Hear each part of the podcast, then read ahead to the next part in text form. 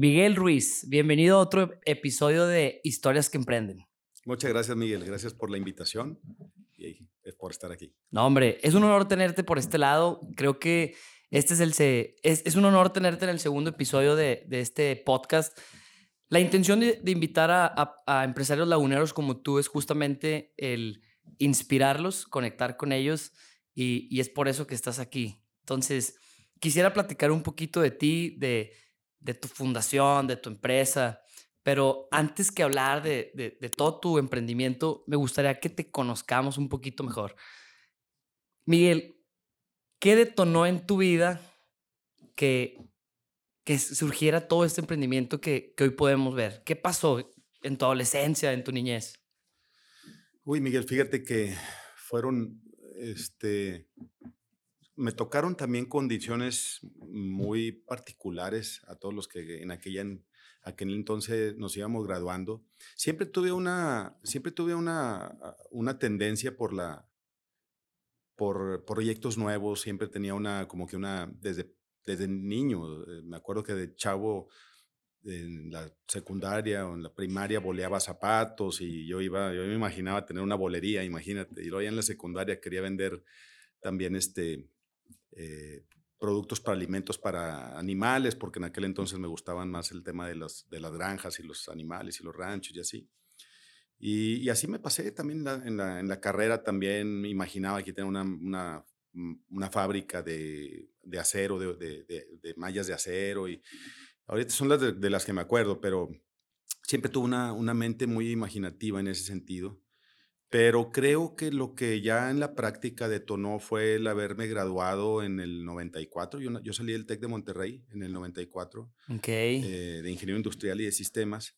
Y aquella época, pues mucha gente no se, no se acordará de, tu audiencia, pero... Estamos hablando de, de, cuando pasó el tema económico, ¿no? Exactamente. Estamos hablando del asesinato de Colosio, estamos hablando de que fue una época muy difícil para los que nos estábamos graduando en aquella época. Muchos de mis amigos pues terminaron contratándose en maquiladoras en la frontera, otros se fueron. Graduados, o sea, ya graduados, graduados se, recién graduados, recién graduados, pues bueno, no había mucha chamba. Yo me acuerdo que yo pedí trabajo de todo, en todos lados, en, todo tipo de, de, de, empresas, en Monterrey, de traje, con reloj, sin reloj, casual, de con todo tipo de giros. Tenías que aventarte esa expedición a encontrar algo. Duré, duré, mucho tiempo y, y yo estaba muy desesperado.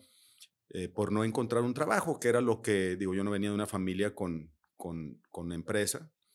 Y entonces, pues bueno, mi primera opción siempre fue buscar trabajo. En aquel entonces no había, no tenía yo la posibilidad de, de emprender. Y al final, este, pues entro a trabajar en JB, tiendas JB, que son unas tiendas que hoy ya no existen, pero que en su momento a mí me, si yo dije, mira, si no, si no voy a trabajar en un lugar eh, en realidad que me, que me, que, me, si no voy a encontrar un trabajo realmente pues en Monterrey o así.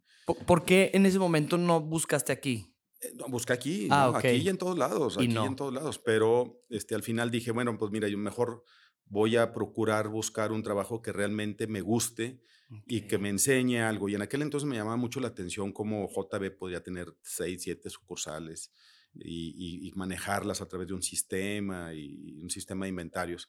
Entonces pedí chamba ahí y me dieron chamba sin, sin, sin paga, inclusive en un principio, y ya después las cosas se fueron mejorando para, no, para no, entrar en... Ah. Perdón que te interrumpa, pero me llama mucho la atención esa parte. O sea, fíjate, desde muy joven te estaba llamando la atención el, ok, está complicada la situación, pero bueno, ¿qué puedo hacer o a dónde me puedo ir a depositar para seguir creciendo, sacando lana, etcétera? ¿Qué te gustó de JB? ¿Qué te llamó la atención aparte de, este tema de expansión del sistema?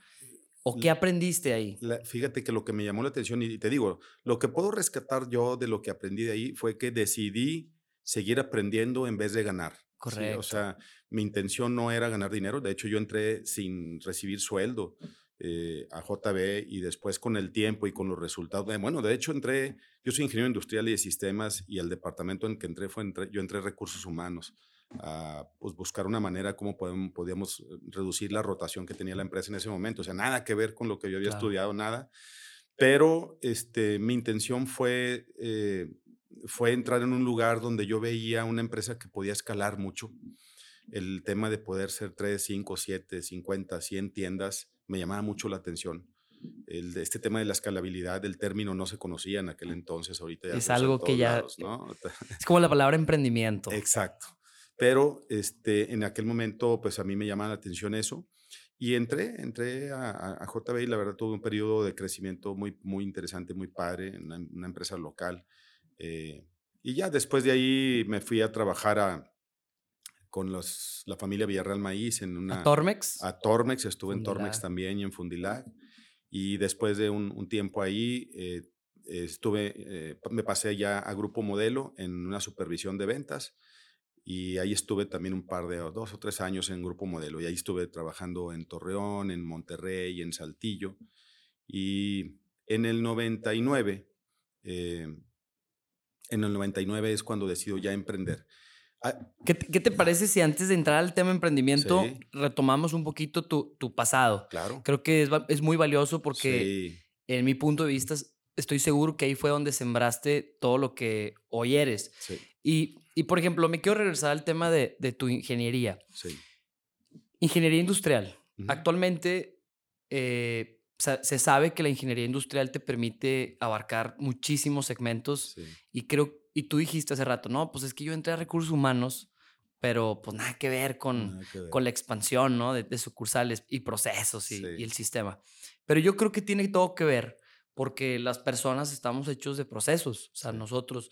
Entonces, en tu departamento de recursos humanos, el tema de rotación, ¿cómo le metiste tu profesión para pues, tratar de, de, de, ya no tener estos problemas en la empresa? Uy, e, esa es una pregunta que me, que me hace recordar una, una, una, experiencia muy padre en JB, fíjate, porque precisamente, precisamente cuando yo entro y veo que había una rotación impresionante de, de gente, en aquel entonces apenas estaba aprendiendo este tema de cómo manejar una tienda de ese tipo con una familia. Sí, si te acuerdas. Claro. Este es un tema que hoy lo vemos ya como uno en los Oxos, etcétera, pero en aquel entonces los Oxos no existían. O sea, JB fue quien implementó este tema de, de, las familias. Exactamente, aquí, aquí, aquí, aquí, aquí empezó también. Y, y era un tema que, que, decías, bueno, ¿cómo puedes, cómo, porque se te iba la familia y se te iban todos, ¿eh? O sea, se enojaba la señora o el señor y se iba toda la familia y la tienda se quedaba sola. Se quedaba sola, ¿no? Entonces había una rotación que afectaba mucho. Pero yo eh, hice un proceso de análisis sistémico de todo el proceso, desde el anuncio en el periódico, dónde lo ponían, este, que, si ponían el, el, teléfono, este, y, empecé a detectar muchas, muchas inconsistencias en el proceso. Claro. Eh, desde que ponían el anuncio en el periódico, Mira, por ejemplo, por ponerte un caso, este, ponían el teléfono, por ejemplo, entonces obviamente tan pronto ponían el anuncio, se saturaban los teléfonos de las oficinas. Solicitaban, solicitábamos en aquel entonces con una solicitud printaform de esas amarillas. siguen existiendo, ¿eh? Siguen existiendo, pero no te dicen nada de lo que quieres saber, ¿no? Entonces entraba la gente a trabajar con nosotros.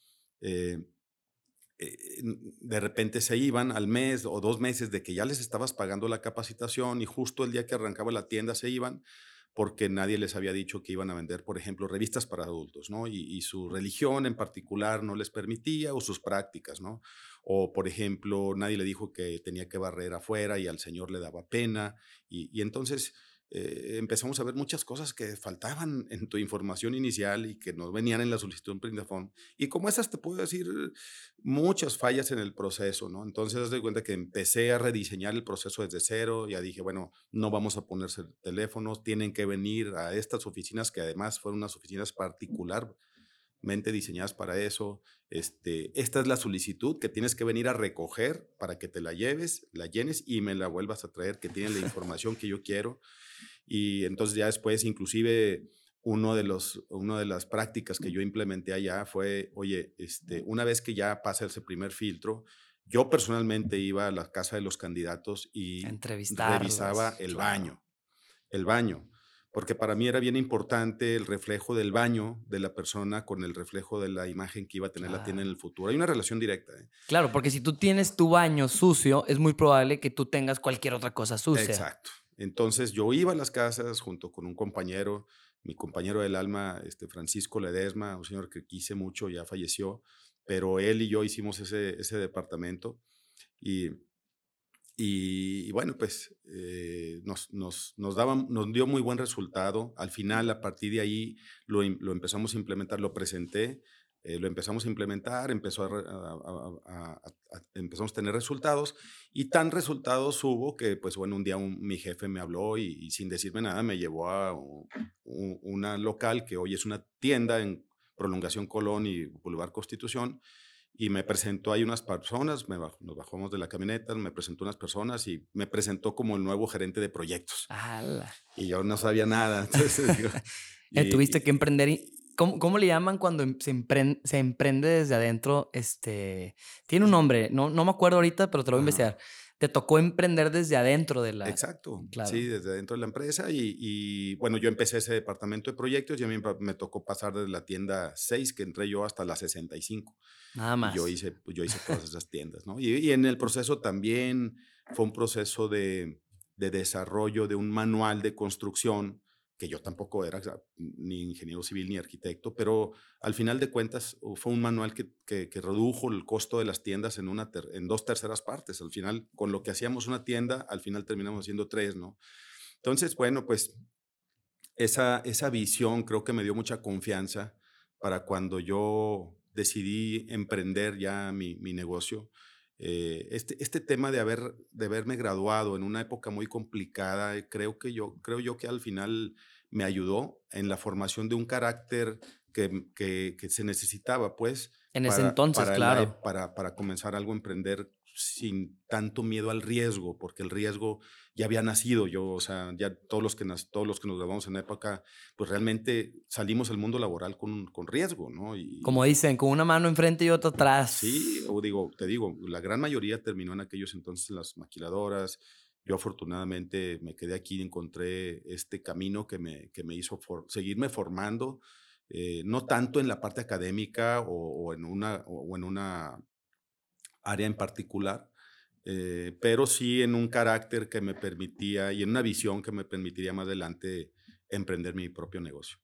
Por ejemplo, en, en Tormex, antes de, o sea, saliste de, de, JB. JB sí. Y después de JB te fuiste a Tormex. Y estuviste en la parte de, de construcción y, y, y, proyectos, ¿no? Sí.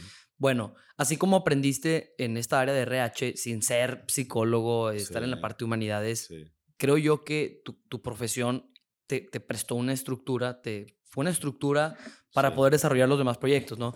Ahora, en, en Tormex, ¿qué fue lo que también te, te sembró?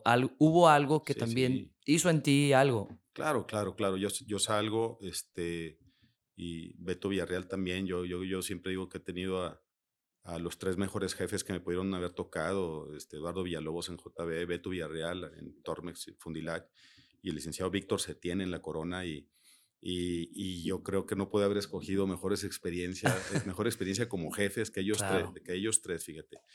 Los recuerdo y los veo con mucho cariño al licenciado Setién, pues ya falleció también, eh, pero la verdad es que sí, sí, tuve siempre un mucho cariño por, por mi relación con él y, y, él también conmigo. Siempre me, después de que mucho tiempo que trabajáramos juntos, eh, siempre me, me, se hacía sentir muy bien, me hacía, me invitaba a las mesas donde por ahí me lo encontraba. ¿Qué, ¿qué diferencia de años tenían? O sea, tú eres mucho más chico que ellos. Sí, yo soy mucho más chico que ellos, pues eran unos, no sé, 15 años más chico que ellos, sí. ¿Los tomaste como tus mentores en ese entonces? O? Bueno, en ese entonces eran mis jefes, este, mis jefes con una relación de jefe. Pero, pero sí, siempre hubo un canal de admiración para cada uno de ellos, diferente, porque son muy diferentes los tres, pero siempre tuve mucha admiración por los tres, cada quien en su campo y en su personalidad, y la cual se fue acrecentando con el tiempo, ¿eh? o sea, ya después de, de, bueno, ya después con mi, con mi propio proyecto y con el tiempo, eh, pues cada vez fui valorando más lo que ellos hicieron y formaron en mí. Claro. Digo, veo, muy interesante. No es casualidad que, que tres jefes, qué grado de jefes tienes, qué grado de jefes, la neta. Y, y, también que, como tú mencionaste hace rato, que pues, dijiste, yo no vengo de una familia con lana, yo no vengo de una familia con empresa, es, yo tuve que hacerme lo mío. Y, y, fíjate, la, la, oportunidad que tú tuviste y, y, pudiste no haberla tomado también, pudiste haber sido de, la raza que, ¿sabes qué? Pues yo la neta prefiero irme a Monterrey, prefiero irme a no sé dónde. Y al final pues te quedaste ahí, ¿no? Y qué interesante que por medio de tu profesión pues fuiste haciendo cositas, cositas que al final hicieron algo muy grande. Sí, sí. Pues ahora sí, que ya conocemos un poquito de ti, Miguel, y, y la neta está muy chingón tu, tu, pues, tu trayectoria. Sé que es un, una probadita de lo que Sí. hay, pero ahora sí quisiera entrar en detalle, que nos platicaras un poquito de tu negocio, de, de Grupo Milex, qué hace, qué, cómo se formó, cuál es la historia. Mira, Grupo, grupo Milex hoy en día es un grupo, es un grupo de empresas que, que, que trae, eh, abarca principalmente dos divisiones. Una división de desarrollo inmobiliario y hospitalidad y otra división de, de productos para la industria, productos y servicios para la industria. ¿no? Como, como productos para la industria, ¿de qué Ajá. tipo? E- Este grupo en particular lo llama, o sea, es Grupo Novapac. eh, grupo Novapac son tres empresas hoy en día. eh, son tres empresas, una, una empresa que distribuye material para empaque y embalaje. Claro. Somos importadores de muchos países eh, y aquí nosotros consolidamos muchas de las cargas y de aquí enviamos a nueve sucursales que tenemos en el país, centros de distribución que tenemos y, y bueno, de ahí ya distribuimos a, a distribuidores que tenemos en cada ciudad o en cada región, pero principalmente a muchos usuarios finales, fábricas grandes. eh, y estamos hoy en día muy relacionados ya con clientes AAA, donde Amazon, Walmart. Sí, clientes de ese, de ese, de ese tipo, en donde tenemos ya contratos que, que nos permiten a nosotros tener una planeación sobre nuestras importaciones y la continuidad de nuestro, de nuestra, de nuestros, de nuestro abastecimiento. ¿no? Eh, también tenemos otras dos fábricas, una fábrica que se llama Excel Foam, que está aquí en San Pedro, la fábrica ya tiene, tenemos, eh, pues que será ca- eh, 16 años con Excel Foam y fabricamos espuma y burbuja de polietileno también para Ok. la industria del, del empaque y el embalaje. Eh, y bueno, Interfilms Continental, que es otra planta que fabrica pla- eh, eh, películas flexibles de polietileno también para la industria del empaque aquí en, aquí en Torreón. Y desde aquí, pues bueno, surtimos a prácticamente todo el país. No exportamos, más bien importamos. Importamos de Corea, de España, de, de Grecia, de Canadá, de Estados Unidos, obviamente, de China y bueno, pues de, de- de muchos países, dependiendo del, del tipo de material. Me, llama mucho la atención que, que haya brincado, por ejemplo, de Grupo Modelo a, a una empresa de este índole, ¿no? O sea, de- entonces, ok, me, Sí. me queda claro que hay una estructura que tuviste de cierta manera gente inspiradora en, en- en tu Sí. transición profesional, pero esta empresa la fundaste desde cero, la compraste, tenías No. socios, ¿cómo nació? ¿Fuiste al banco y te aventaste un tiro con Eh, ellos? No, ni, ni banco, ni socios, nunca he tenido socios, nunca he tenido un crédito.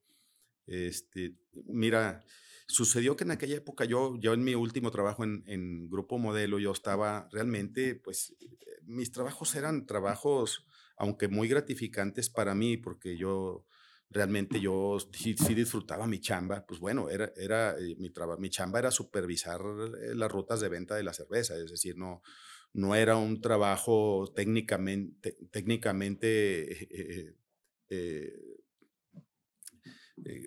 pues que requiriera mucha, mucha proceso técnico o que fuera muy especializado. En realidad era un trabajo de supervisión de ventas y yo andaba arriba del camión, pues como con los vendedores, o sea, todos los días a las 6 de la mañana y ya estábamos arriba en la venta, porque así es la dinámica en las refresqueras y en las, y en las cervecerías. ¿no? Y, y también creo que el negocio está de- de- delante del escritorio, ¿no? O sea, porque muchas veces creemos que de, est- estoy de acuerdo yo en la, en la infraestructura, en los procesos, en los sistemas, definitivamente son herramientas de trabajo, pero para conocer bien la operación hay que mancharse las manos. Claro. Sí, sí, definitivamente. No, pues no tenía ni escritorio, hombre. no, había opción de ponerme atrás. Este, era la venta y, y había que salir, ¿no? Pero en, en aquel entonces, cuando estábamos en el 80 98, ¿te acuerdas? No sé si algunos de los que escuchen es- se acuerdan de aquella época. Era una época en donde empezó a llegar mucho este, dinámica este, de maquiladora, especialmente de ropa. Ok. Y Torreón se llegó a convertir en, una, en, en el principal punto fabricante de, de ropa de mezclilla del mundo en algún, en algún, momo- en algún momento. Por el algodón, me imagino. pues, eh, o mm, por el, lugar. yo creo que ya, yo creo que la especialización, la, la, La zona la- geográfica. La, especialización de la mano de obra, la zona geográfica también, y en algún momento fue un boom. Y yo, en aquel entonces, pues mi oficina estaba en Canatlán, Durango. Yo trabajaba en Canatlán, Durango, es un pueblo muy bonito por acá, a una hora y tantito en la carretera panamericana de Durango, yendo hacia, a, rodeo. Y pues ahí vivía yo en, eh, en, en, Canatlán, ¿no? Es un pueblo de 1.600 personas en aquel entonces, no sé cuántas hay ahorita ahí con mis amigos manzaneros, manzaneros de Canatlán. Pero pues ahí, ahí, era mi, ahí era mi área de acción y yo veía los periódicos y escuchaba las noticias y decía Torreón y boom y, y el menor, este, la menor tasa de desempleo de la historia y bueno, y yo metido allá en Canatlán decía, sabes que tengo que hacer algo ya. Eh, mi esposa en aquel entonces me decía, oye, si trabajas lo que trabajas, si trabajaras lo que trabajas en tu proyecto, pues otra cosa sería, ¿no? Y total, por todos lados me llegaban indicios de que a lo mejor ya era momento de, dar el paso. Y en aquel entonces, pues dije, mira, no puedo poner una fábrica, ni puedo poner una maquiladora, ni nada de eso, pero pues yo sé vender, ¿no? Entonces, eh, preparé un catálogo muy sencillo. Bueno, un catálogo, te estoy hablando de una, o sea, tenía una camioneta mía y, y preparé una, como un currículum, una, una Sí, una carta, o sea, una carta presentación. Sí. Y me fui a una expo, expo empaque a la Ciudad de México y pues, pues me presenté con quien yo pudiera este, hacer algo de relación comercial. No, hombre, nadie me peló, me regresé. Pasaron un par de meses, tres meses. Y en aquel entonces. ¿Pusiste stand o fuiste así? No, no, hombre. A, a pasillo. A pasillo y a presentarme con la gente y a ver si alguien que le interesaría eh, que yo pudiera vender sus productos en Torreón y así. Y pues nadie me peló, ¿no? Nadie me, nadie me peló. Me regresé a mi chamba vendiendo cerveza. este, y a los tres meses me habla un cuate, Fabián Chaires, fíjate, lo recuerdo también con cariño porque él trabajaba en una empresa que se llama TUC y me dice, oye. De las cintas. De las cintas. y me, dice, oye, tú estuviste. Sí, ah, bueno, pues, ¿cómo ves si platicamos? Total, eh, a través de Fabián eh, empecé a comprar algo de cinta para vender y luego después pues, busqué algún fabricante de fleje y rafia y, y, compré algo y, en una bodeguita que me prestó mi papá en, en, en la calle eh, La Opinión, 370 Sur, ahí empezó, ahí empezó realmente Novapac. Es una bodeguita con el piso roto de 350 metros, las oficinas son de 3 por 5 Bueno, definitivamente para empezar creo que estaba muy bien, ¿no? Estaba, estaba a todo dar, este, a todo dar, estaba, estaba a todo dar y, duramos ahí, pues yo creo que unos cuatro años ahí en esa bodeguita. Toca, me, me surge una duda. ¿Tú dijiste empaque porque era lo que sabías hacer o le viste futuro al e-commerce y a toda esta tendencia o qué? Porque obviamente era muy temprano, por eso pregunto. No, fíjate que en aquel entonces pues decía, bueno, pues ¿qué, comprarán las maquiladoras? Y yo llegué a tres conclusiones. Eh, papelería, refacciones para máquinas de coser o material de empaque. Y al final, este, pues qué bueno que, que, que escogí por esto, porque si hubiera escogido agujas y estas cosas, a lo mejor ya no estaría, yo hubiera tenido que cambiar de, de giro. Lo cual tampoco creo que hubiera sido problema. ¿eh? La verdad es que yo no, no creo que el giro realmente haya sido lo que me haya llevado por un camino de éxito, sino una forma de pensar que siempre está buscando qué más añadirle a nuestra oferta de, de, negocios. ¿no? Se, se me hace el, el, o sea, la manera en cómo tomas la decisión se me hace muy natural. Creo yo que eso es parte de tu, de tu personalidad. Y y justamente es lo que yo trato de, de poner o en la mesa en este podcast, ¿no? O sea, que, que el ser auténtico por medio de tus experiencias de vida te van, te van atrayendo oportunidades, te van atrayendo otro tipo de cosas que al final, pues bueno, se manifiestan en negocios, se manifiestan en relaciones comerciales, etc. Muy bien, me estabas platicando que empezaste en la bodega en la que te prestó tu papá, después empezaste a hacer esta, esta relación comercial con TUC y luego después, ¿en qué momento diste el boom? ¿En qué momento te sentaste y festejaste tu primer cliente triple A? Aquí quiero, quiero comentarte una cosa que siempre recuerdo y que no lo había dicho nunca en ninguna entrevista, porque eh, eh, a mí me ayudó mucho llamarme como mi papá, fíjate. Y de hecho ese fue uno de los motivos por los que Miguel, mi hijo, se, yo, yo decidí pues, que se llamara como yo, porque al final, este, cuando yo empiezo a vender... Eh, y voy con los amigos de mi papá y solamente de ver y preguntarme, ah, eres hijo del arquitecto Ruiz, sí, claro, ah, no, pásale con Lupita para que te, te, te, te, atienda y te diga qué compras y para que le cotices. Entonces, abrí muchas puertas en el inicio. El primer mes me recuerdo que vendí 30 mil pesos y yo estaba que decía, ¿cómo? O sea, ¿cómo está? Está muy fácil esto. pues no es que estuviera fácil, es que la verdad es que había ido con los contactos de mi papá y ese primer mes o dos meses me dieron mucho, me dieron mucho, mucho oxígeno, tiempo. Y, y, confianza. Y confianza, Miguel. Entonces, este, hay una, hay una anécdota acá con mi familia porque pues, yo siempre quise ponerle a mi hijo Mariano. Y Mariano, y Mariano, y Mariano. Y cuando nace Miguel, este, pues... Excelente nombre, ¿eh? eh sí. entra la, la, la, monjita aquí en el Sanatorio Español y me dice, ¿cómo se va a llamar? Le, le, digo, se va a llamar Mariano. Y me dice, ¿por qué no se llama usted Miguel? Sí. Y su papá, pues también Miguel. ¿Y entonces por qué le va a poner Mariano? Pues porque me gusta, ¿no? Entonces me dice ella, me dice, mire, voy a ir al, final del pasillo a ver, a ver un enfermo y este, si para cuando vuelva me sigue diciendo que quiere Mariano, pues Mariano le ponemos. Y en el camino de ella para allá, yo, yo me acordé, porque Miguel, mi hijo, nació dos años justo después de que yo empecé Nova Pack y me acordé de esas experiencias y no, pues no, llegó y no pude, no pude, no pude ponerle Mariano, siempre me quedé con Una diosidencia por ahí. Sí, una diosidencia, así es. Oye, que, que, que, toda madre que, que pues, o sea, a veces se presentan este tipo de cosas y, y al final marca, ¿no? Al final, pues, mira, yo dije, bueno, pues también al, al mismo tiempo es un compromiso para mí de también dejar caminos abiertos para el futuro, porque a mí me abrió, a mí me abrió los caminos y yo también esperaría que eso fuera también en el futuro. Claro. Oye, entonces pasa esto de que empiezas a tener a, tus, a los amigos de tu papá eh, como clientes, te empiezan a abrir las puertas, te das cuenta de la importancia que es tu persona, tu nombre, etcétera. Exacto. Y, de, ¿Sabes qué? De la reputación. Okay. De la reputación, Miguel, porque al final, digo, esto a lo mejor es un tema más del final de la charla, pero al Aquí final, no hay. No hay al final, la, la, lo único que te llevas en tu, en tu camino profesional es tu reputación. Y mientras más tardes en cuidarla, este, puede ser que nunca la recuperes, puede ser que nunca, no, no, puede ser que nunca logres mm, llegar al final de tu vida profesional con ese activo. Y creo que es algo que nunca debiéramos poner en riesgo.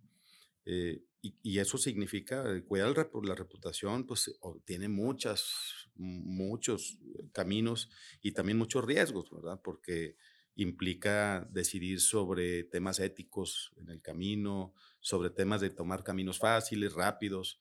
Y, y la verdad es que creo yo que cuando yo, eh, cuando yo gocé de las mieles de la reputación de mi papá, pues yo también decidí hacer lo mismo también, ¿no? Tienes un, tenemos un compromiso, o sea, de, de, de trascendencia incluso, ¿no? O sea, y sabes qué, se me hace algo muy chingón que, que tengas esa visión de legado.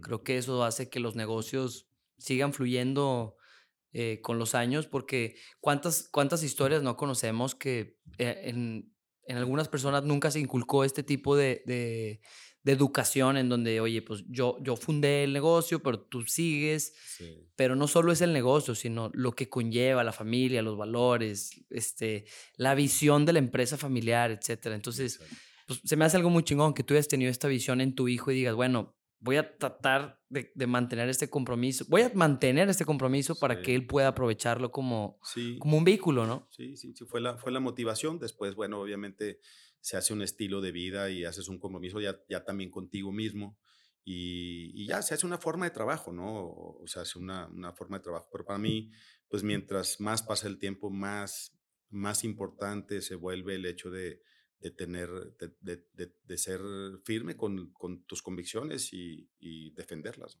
Claro.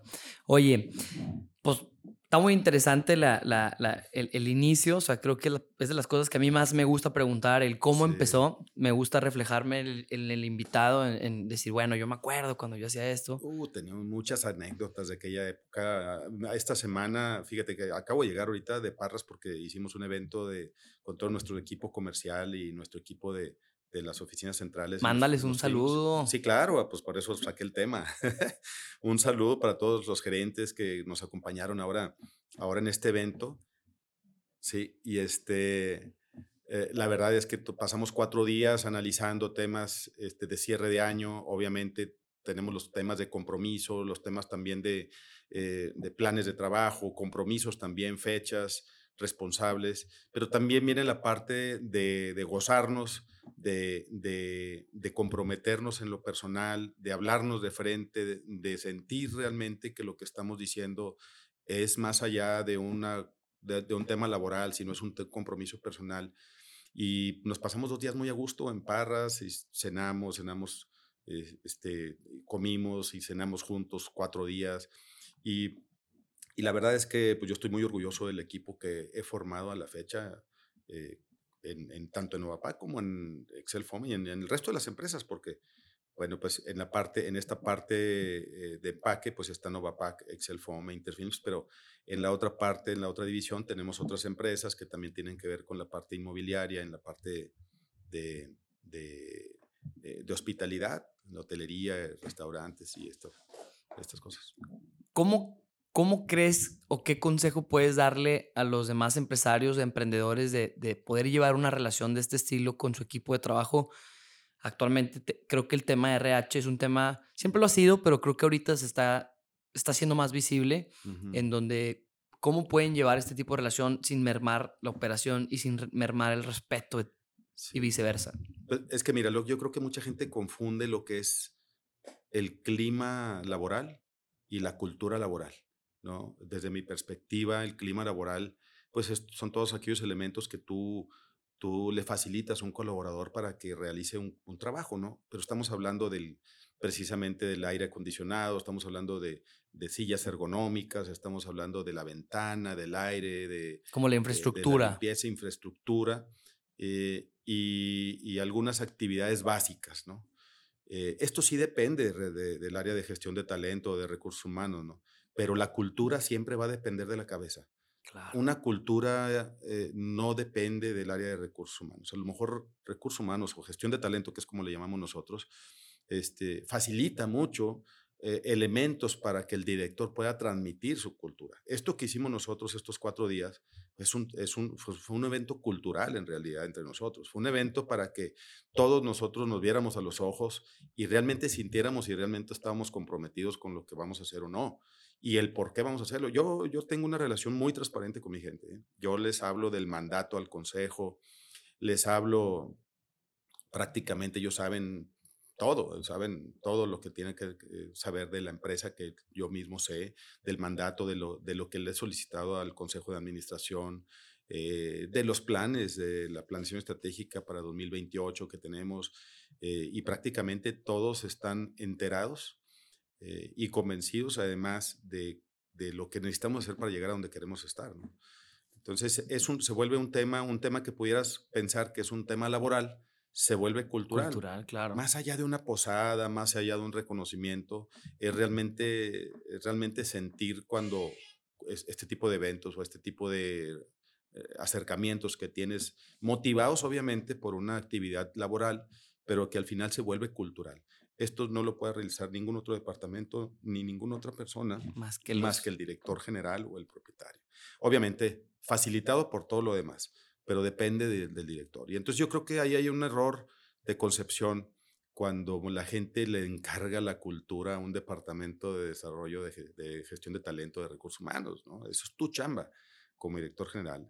Y si la gente no te ve, si la gente no te siente, no lo va a hacer ningún otro departamento por ti. Cuando quieres permear este tipo de cultura, ¿te refieres en el día al día a cómo aplicarla? En el modo en cómo hablas, en el modo en cómo accionas. ¿A, cómo, a qué te refieres en, en que el, director, el dueño, la cabeza, el líder, etcétera, cómo debe de permear esta cultura día a día? Pues mira, eh, yo, la, cultura es un reflejo del director o del dueño, ¿no? Es un reflejo directamente, ¿no? Eh, el chiste, así como comentábamos ahorita un poquito antes de iniciar la, la plática, Miguel, es, es que seas auténtico, ¿sí? Eh, cuando tú eres auténtico y cuando la gente cree en ti por, porque realmente sabe que crees, que lo que crees, que, que, que haces lo que dices. Es real. Es real y que tus compromisos son reales y que más que nada tus motivadores son reales eh, eh, nos enganchamos en un equipo bien sólido. ¿Sí? Entonces, eh, no se valen mentiras, no somos una empresa que cuida mucho este tipo de cosas y que, y que así como valoramos mucho la transparencia, también sancionamos mucho la falta de transparencia. Claro. O sea, le dedicamos presupuesto y tiempo a sancionar cualquier cosa que se vaya, porque si tú pones, si tú pones tu, tus cartas abiertas sobre la mesa, su, tu, tu, transparencia, tu autenticidad, tu, tu, lealtad sobre la mesa y hay un abuso, eso sí yo creo que no. Sí, no, no es legal, no está chido. no está bien y no puedes quedarte nada más con los brazos cruzados, ¿no? Y, y, yo creo que también es parte de la cultura que la gente vea que el director general sanciona las fallas también. Sí, así como te premio también. También. Claro. Sí, y se me hace un ganar-ganar y creo que eso también está interesante. Fíjate que algo que, que yo veo mucho, eh, tanto en, en, en, lo que tú comentas y en otros empresarios que me gusta bastante, es el, el que las empresas también sean este medio de transporte, digamos así, este vehículo para que la gente se desarrolle.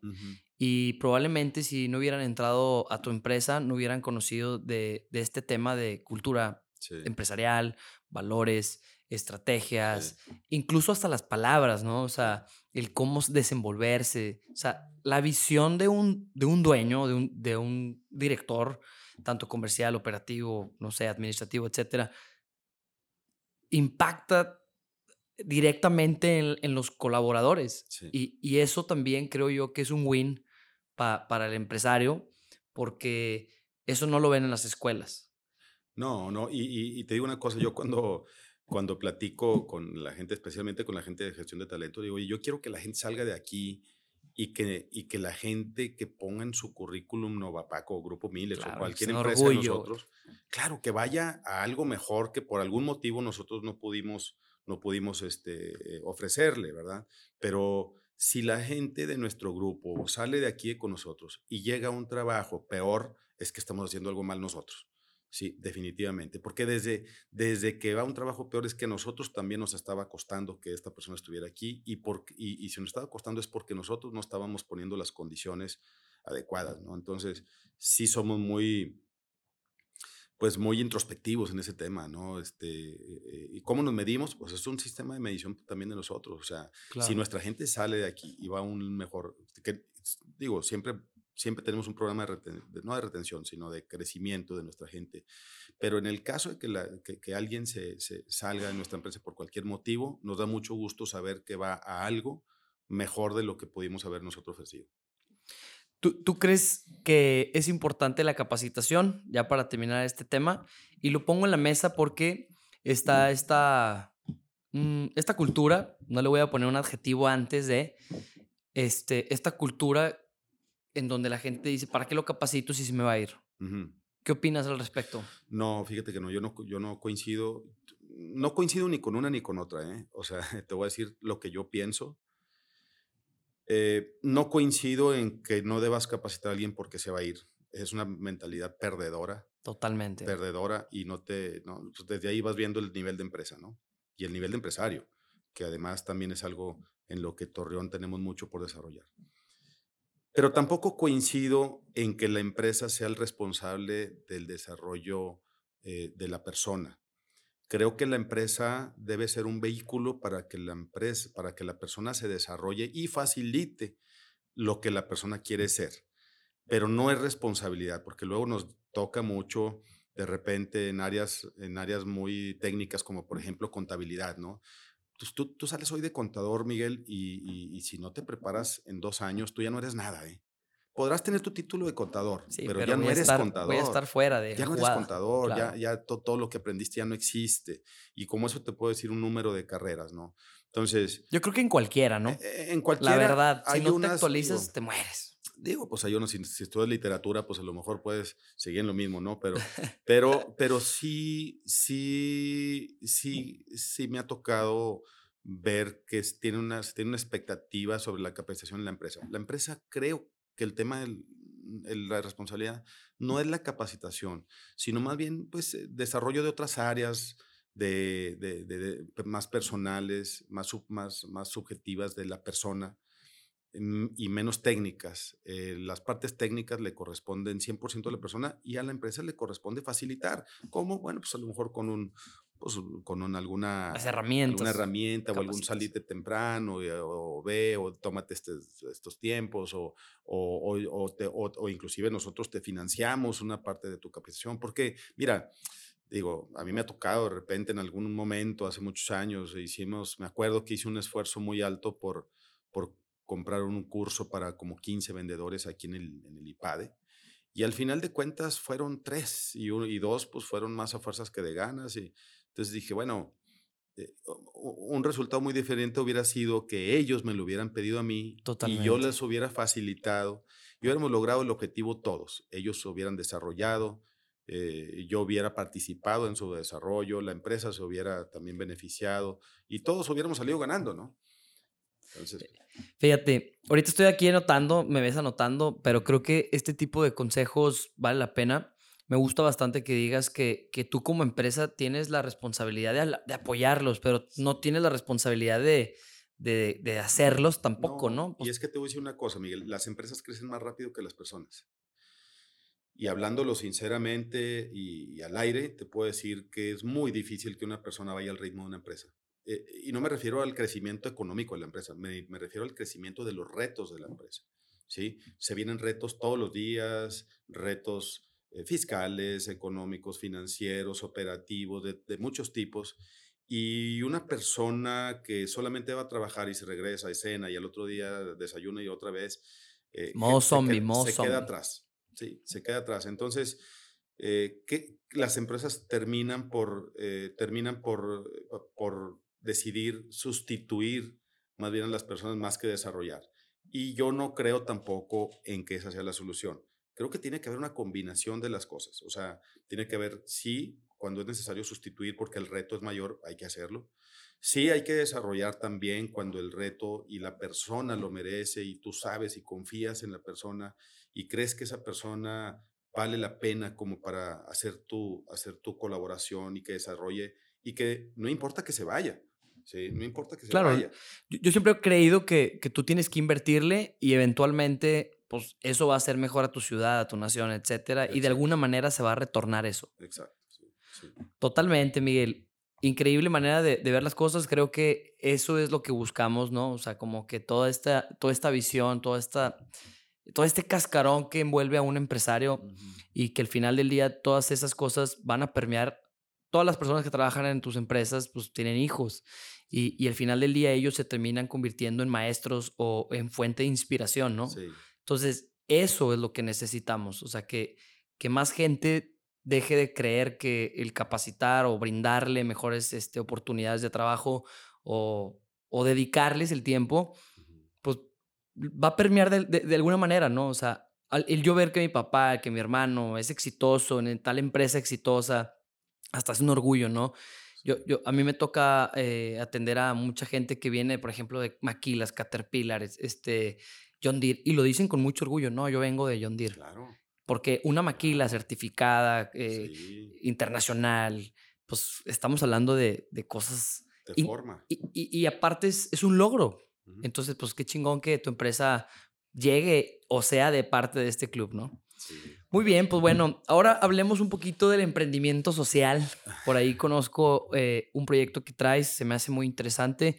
Me gustaría que nos platicaras a fondo eh, cuál es el, el, el, el, corazón de este proyecto, de de Fundación Milix? Fíjate que.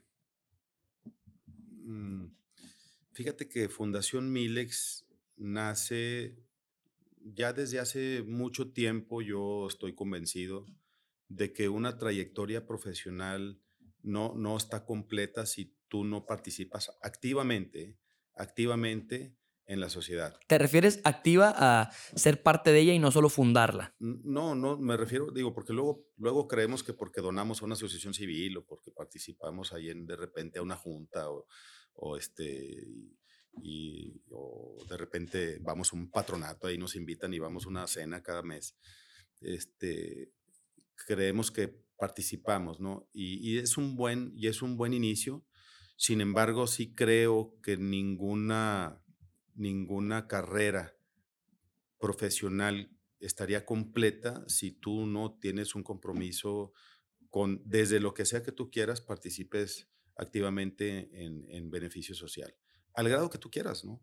Eh, yo me sentí muy motivado desde hace mucho tiempo eh, con historias que, que, he visto que han dedicado una vida después de una vida profesional a, a, a cosas sociales. Eh, y, y, bueno, pues esta, estas, estas, estas historias que había escuchado, pues las veía así como que de lejos.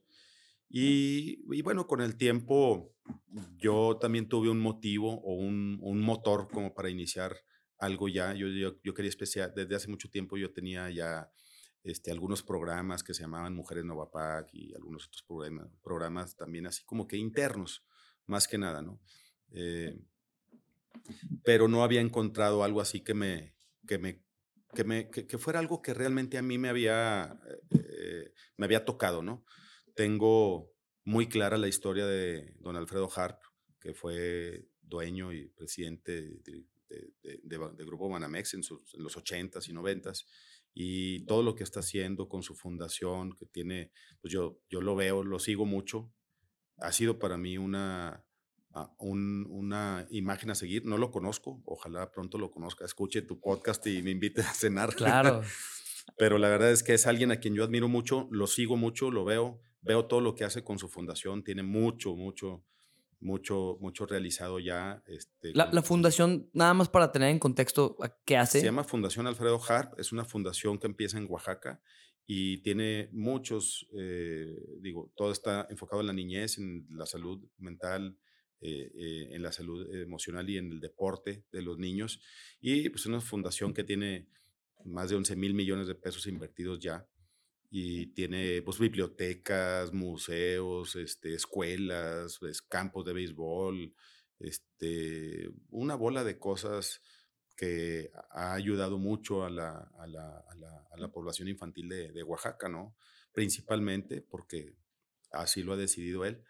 Y, y siguiendo sus pasos y a través de, una, de un detonante, de una experiencia que me pasó a, través, a raíz de mi divorcio, eh, pues bueno, yo, yo me divorcio y tengo esta experiencia complicada que vivimos muchos a la, a la hora de la, de la, de la, de la separación. De la separación, ¿no? Y este, aunque al final, a un final, pues reconozco que mis hijos son maravillosos y mi ex esposa también, y, pero en su momento, en, el, en los momentos complicados, la verdad es que nos enfrentamos también con, con decisiones y a veces con tentaciones de ciertas actuaciones que pues, afectan todo el, futuro, ¿no?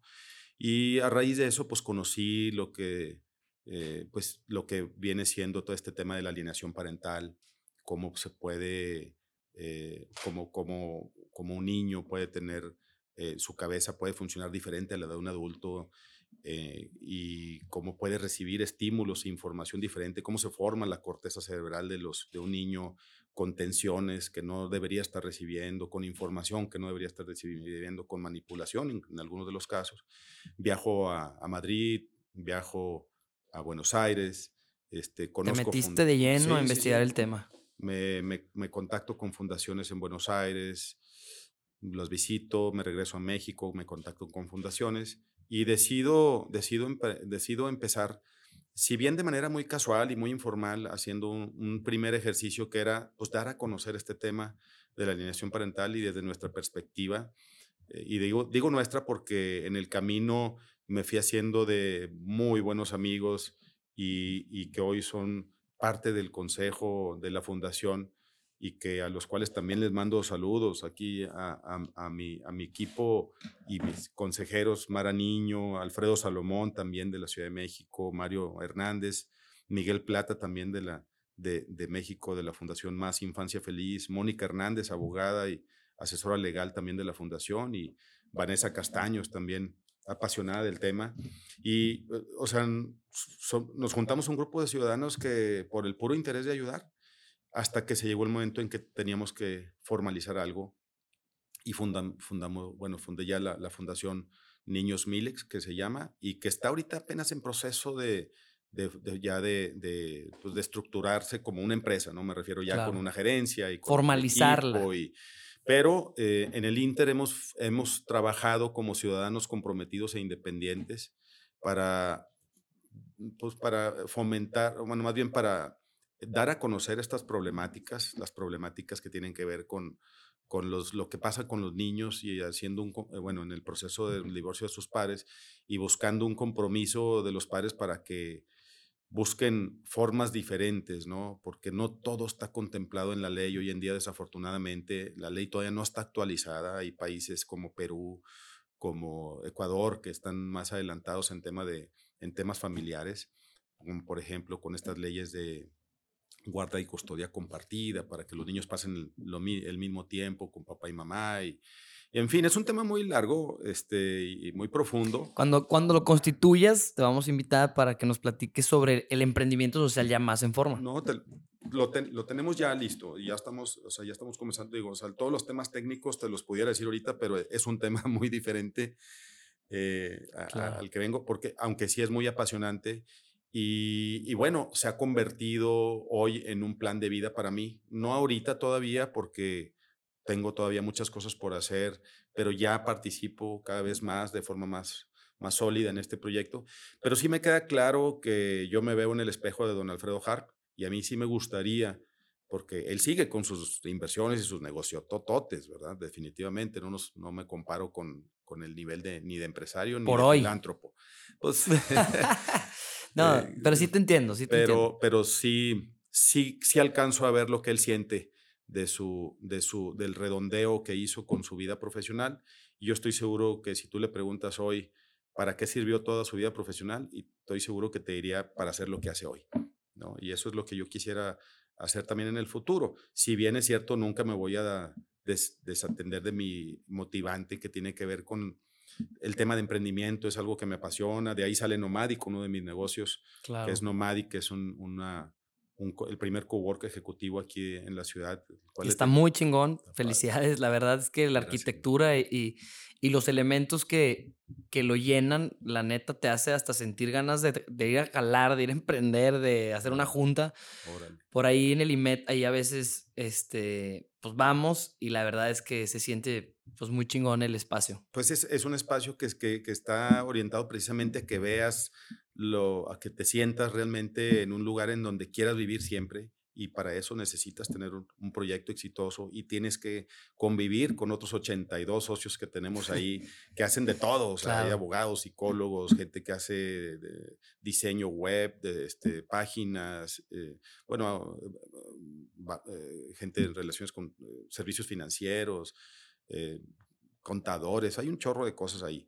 Y aprovecho este tema, fíjate, ahorita se me está ocurriendo, Miguel, y si les parece bien. Échale, échale, dale, dale. Si hacemos un concurso aquí para emprendedores con unas bases firmes, con unas bases y, que podamos nosotros llegar a, hacer algún concurso en donde nosotros podemos participar como patrocinadores, como Novapac, y como, perdóname, como Nomadic. No, ya tenemos a dos patrocinadores. también, también. Pero que el ganador se gane un año, un año gratis en, en, en, Nomadic. ¿Qué te parece? Te vamos a tomar la palabra porque justamente es lo que estamos buscando, el, el personas que, que, crean en este proyecto y, y, que les apasione, ¿no? Ayudar a otros el proyecto de emprendimiento. Te lo tomamos, te lo agradezco mucho, Tocayo. Y, y por ahí creo que tenemos las herramientas necesarias para hacer este tipo de, de eventos, de concursos, este, y cómo no, detrás ahí de cámaras nos ponemos de acuerdo. Sí.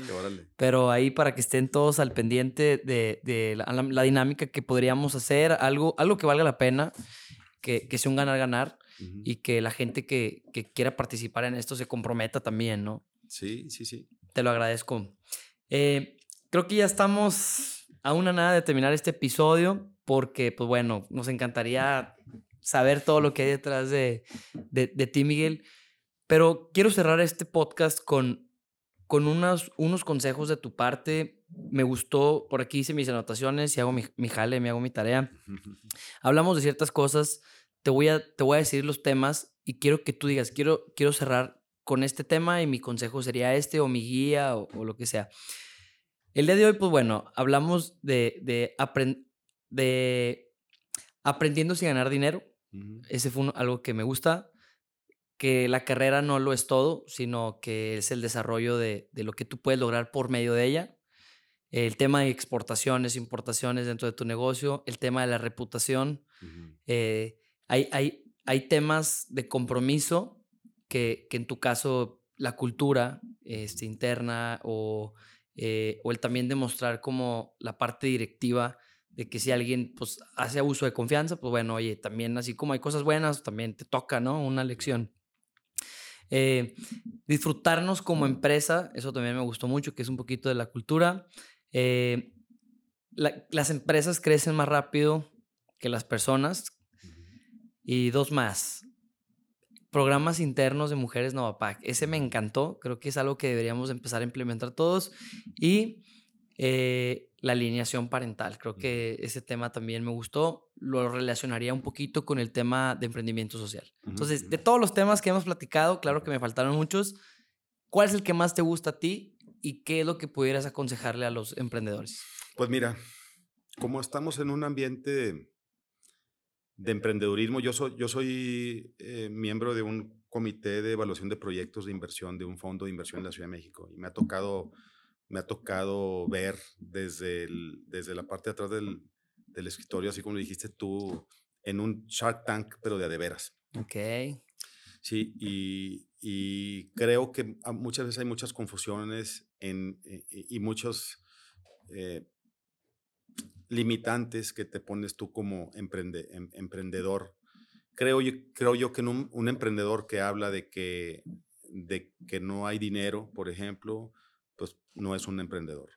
Creo que un emprendedor que se deja, se rinde a la primera, creo que tampoco es un emprendedor. Un emprendedor, creo yo que, para empezar, es bien importante que sepa que increíblemente no se necesita dinero para emprender siempre hay dinero disponible cuando quieres realmente, eh, cuando quieres realmente eh, y, y, creer realmente en tu idea, ¿no? En el caso de nosotros, por ejemplo, mi primer crédito bancario llegó a los 20 años de haber empezado Novapac, ¿sí? Los primeros 20 años nunca, nunca pudimos, nunca quisimos y tampoco nunca pudimos, ni siquiera un crédito para una camioneta. Era tanta la papelería que nos pedían que yo me ponía muy de genio y terminábamos buscando otras maneras de financiarnos, pues con la propia operación y, este, y al final con créditos, o sea, con créditos de la misma agencias y en fin, como eso mucho, ¿no? Pero hay muchas limitantes que nos, que nos hacemos al, al, al, al, emprender. Una de ellas también tiene que ver con eh, que tu motivante sea el dinero. Es un error garrafal. Si tu motivante es, el dinero, no eres un emprendedor, eres un mercenario y busca otra, otra, otro lugar porque definitivamente no, nunca vas a llegar a ser un emprendedor con alto contenido social. ¿Podrás ser exitoso económicamente? Pues sí, conocemos mucha gente exitosa económicamente, al cual no hay nada que aprenderle, pero pues en una sociedad que, que, puede seguir valorando eso, pues siempre van a existir, ¿no? Eh, creo yo que, que ah, en la mayoría de los casos, yo te puedo decir que sin lugar a dudas, en gente que realmente eh, tiene una, una, natural, una, naturaleza, una naturaleza emprendedora, nunca ve sus cuentas de banco, nunca las ve. ¿Sí? Pueden pasar meses o a lo mejor hasta años y nunca ves tus cuentas de banco. Estás, estás tan estás tan comprometido con tu día a día, con tu operación, con el desarrollo, con la gente, que cuando te das cuenta, pues resulta que ya tienes para construir algo, pero no porque lo hubieras planeado así, sino porque fue resultado de, de, tu trabajo. Día con día, de tu día con día. Claro. Entonces, pues mi, mi, mi recomendación sería eh, que crean en sus proyectos, eh, la, la, innovación y la creatividad, siempre estar pensando ¿Qué falta? que Hay muchas cosas que faltan. La, gente cree que está todo inventado. No, hombre. Mira, yo tengo en mi escritorio un listado como de 25 posibles negocios que si me tuviera tiempo los haría. Y, y los Invítanos. tengo ahí. pero, pero este, el chiste es realmente creer apasionadamente con eso, en eso. Se me hace una manera muy chingona de terminar este episodio. Creo que es muy valioso todo lo que comentas. Lo, lo, lo escucho muy auténtico, Miguel. La neta, eso es, eso es de valorarse bastante. Cuando los empresarios, por lo general, o los o las personas empiezan a tener un grado de éxito, creo yo que pierden el piso. Y, y en esta ocasión creo que por eso fuiste uno de los elegidos, porque creemos fielmente que pues, estás, en, estás en, con los pies en la tierra, eh, se puede notar al momento en que hablas tus negocios. Eh, no dudo que, que, el equipo de trabajo que tienes pues esté agradecido también por esa parte y, y, y más que ponerte como en bandeja de plata, es como transmitirle a todos los demás que escuchan esto que, que sí se puede y que se puede el ser chingón, pero al mismo tiempo ser terrenal, tener la humildad de, de, compartir lo que, lo que sabemos, ¿no? Entonces, te agradezco muchísimo el haber venido, el compartirnos tu historia. Ojalá que logres todos los proyectos que traes, sociales, eh, profesionales, económicos, de todos los eh, giros y que te veamos cerca de, este, de este ecosistema que, que, estamos deseando crear de emprendedores. Eh, y pues te vamos a tomar la palabra con este proyecto de, de un año en, en, las oficinas de Nomadic. Un año y, y, bueno, vamos a ver con qué participa Novapac y con qué participan las demás empresas. Si ustedes se comprometen a establecer las bases para un, un, eh, a un, un, concurso claro. en donde podamos fomentar el emprendimiento en Torreón, nosotros como Grupo Milex nos comprometemos a, a, a ver el tema de las premiaciones y, y, en una de ellas, pues que sea que pueda convivir con todo este ecosistema que tenemos de emprendimiento. Ahí está mi oficina, de hecho. Claro, claro. Mi oficina está ahí porque a mí me gusta estar ahí con ellos. La verdad, ahí, ahí hago oficina yo la mayor parte del tiempo. Tengo otras oficinas acá en la, en la industria, pero pues estoy, estoy ahí porque me gusta estar realmente conectado en, ahí. ese ambiente, claro. en ese ambiente que siempre está vibrante, ¿no? Entonces, bueno, pues si ustedes, si ustedes este, tienen algo así, no, cuenten con, con nosotros para, para, para, hacer los temas de reconocimientos y, y el resto. Órale, pues, pues, gentecita, los veo en el próximo episodio. Esténse al pendiente, denle compartir ahí. Por ahí está nuestra página de yaemprende.com.mx. Y recuerden que en este podcast esa es la intención, dar a conocer a otros emprendedores. Nos vemos en el próximo episodio. Miguel, gracias, muchísimas Miguel. gracias. Woo!